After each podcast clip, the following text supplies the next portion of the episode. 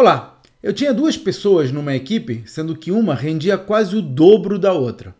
Mas eu estava comparando peras com batatas. De fato, ambas tinham a mesma formação e aproximadamente a mesma experiência, só que uma trabalhava com ferramentas muito superiores às da outra.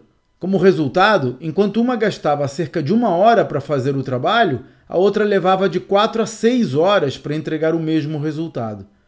Troquei os equipamentos, e ambas passaram a render mais ou menos igual, justificando amplamente o investimento. Em suma, a gente precisa garantir os recursos adequados se quiser obter o máximo desempenho dos funcionários.